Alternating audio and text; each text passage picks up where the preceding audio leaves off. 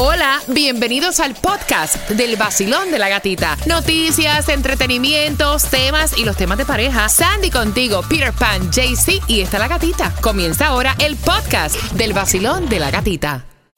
El vacilón de la gatita. ¿Estás lista para pasarla bien? Bien. Vacilón, mi gatita, buenos días. Para bailar nueva música. Ustedes me encantan a mí porque la música es tremenda música. Para Tú me tienes aquí en el carro que casi casi necesito un pamper.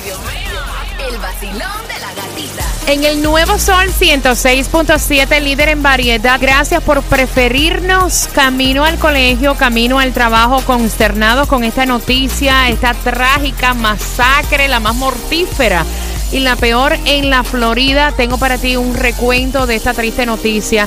Y obviamente nosotros nos unimos al dolor que, que tienen todos estos padres de haber perdido a sus hijos. 17 muertos, 14 heridos. Toda la información la tenemos para ti. Tenemos las líneas abiertas. Estábamos comentando fuera del aire acerca de la seguridad en las escuelas. Y eso es lo que queremos comentar contigo, que eres estudiante, cómo te sientes con la seguridad de tu escuela. Eres de estos estudiantes que han estado llamando que solamente hay un policía, o sea, nos cuentan que hay un policía A ver. para planteles escolares que tienen hasta 2.000 estudiantes. ¿Cómo un policía puede tener la seguridad de tantos estudiantes? Lo, que tienes que saber hoy.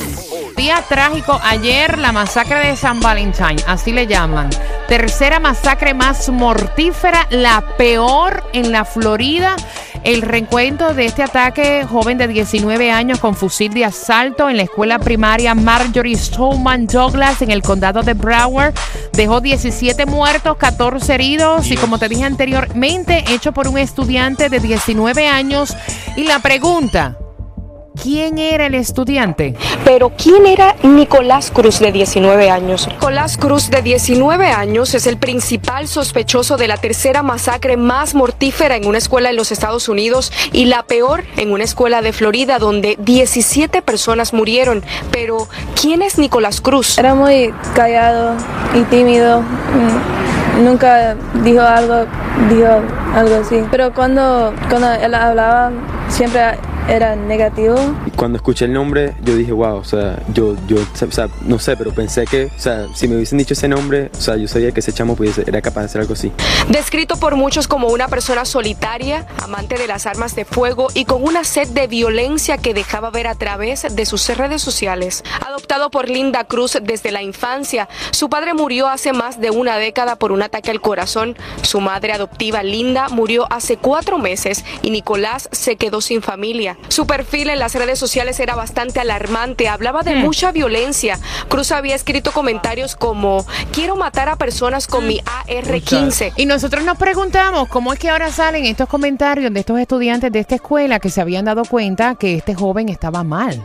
No, en las redes sociales diciendo que quieren matar a alguien o eso hay que denunciarlo, que mira lo que pasó. Hoy jueves hay una vigilia de recordación para estas víctimas de esta masacre Dios al mío. mediodía. Será esta vigilia en la iglesia Park Ridge 5600 de Coral, eh, Coral Ridge. Eh, Ride en Coral Spring. También estaban circulando fotos de estudiantes que no aparecen, están desaparecidos. Estas fotos están circulando en las redes sociales. Nosotros las vamos a subir para que ustedes las reposteen. A ver si también colaboramos, aportamos nuestro granito de arena para que la policía pueda encontrar a estos estudiantes y permita Diosito que los encuentren bien. El superintendente escolar de Miami-Dade, Alberto Carvalho, también estuvo enviando un mensaje. Carvalho se solidarizó con las víctimas y sus familias y ofreció apoyo a las escuelas públicas de Broward a través de los llamados consejeros de crisis. Dijo además que hoy jueves las escuelas de Miami-Dade funcionarán normalmente, aunque de manera habitual regular, aunque habrá un aumento de la presencia policial cerca de los centros estudiantiles. Otra pregunta que me hago, hoy hay un aumento, Sí, redobla sí. la vigilancia en las escuelas. Es algo que debería ocurrir siempre. Exacto. No esperar que pase una Exacto. tragedia como esta. I'm sorry, mi opinión personal. La llegada de las víctimas causó caos en los diferentes hospitales del área. El director de emergencias del Broward Health North confirmó que en total fueron atendidos 17 pacientes, 9 en el Broward North, 7 en Broward General y uno en Coral Springs. De ocho pacientes llevados al North, dos murieron, tres están en condición crítica y dos en condición estable. Por otra parte, también la fiscal general de la Florida, Pam Bondi, estuvo diciendo que el Estado va a pagar los funerales. Dijo que el Estado pagará el funeral de las víctimas y brindará ayuda y consejo a quien lo necesite, pero también dijo que caerá todo el peso de la ley contra quienes quieran lucrarse con esta tragedia, especialmente quienes pretendan recaudar fondos ilegales para las víctimas. Se necesita sangre. Eh, han activado, reactivado el llamado para donar sangre. Está reactivando su llamada a los donantes de sangre O negativo, que son compatibles con cualquier otro tipo de sangre y que sirven para tratar a pacientes con traumatismo.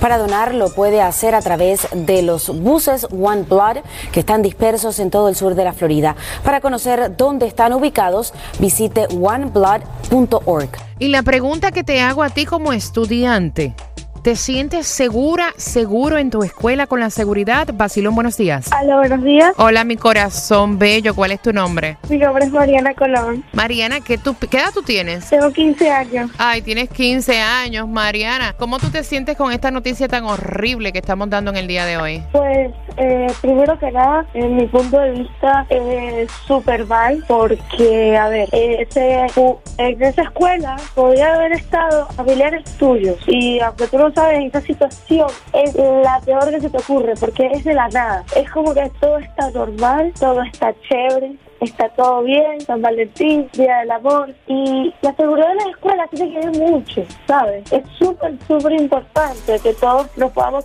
sentir seguros, seguros, en serio. Y que un loco venga de la nada, un rifle así, es como la locura, la locura total, en serio. ¿En qué escuela tú estudias? Yo estudio en la Alonso Tracy Morning High School en North Miami. ¿Y la seguridad de, la, de por lo menos en la escuela que tú estudias, cómo, cómo tú notas, tú como joven, como millenniums, cómo, ¿Cómo tú notas la seguridad en las escuelas? Yo, pues en la mía, siento que está bien, pero porque la verdad es que no ha pasado tanto suceso como, ejemplo, peleas o amenazas de bomba. No ha pasado, gracias a Dios, nada. Pero, tipo, no hay tantos policías como debería. De broma, en la mañana hay uno nomás. Wow. Y no me siento no me siento cómoda porque somos más de 2.000 estudiantes en esta escuela. Que Dios me perdone por lo que yo vaya a decir, pero yo no creo que me siento segura si algún día me llega a pasar algo y que solo presente esté un policía. El nuevo Sol 106.7, el líder en variedad.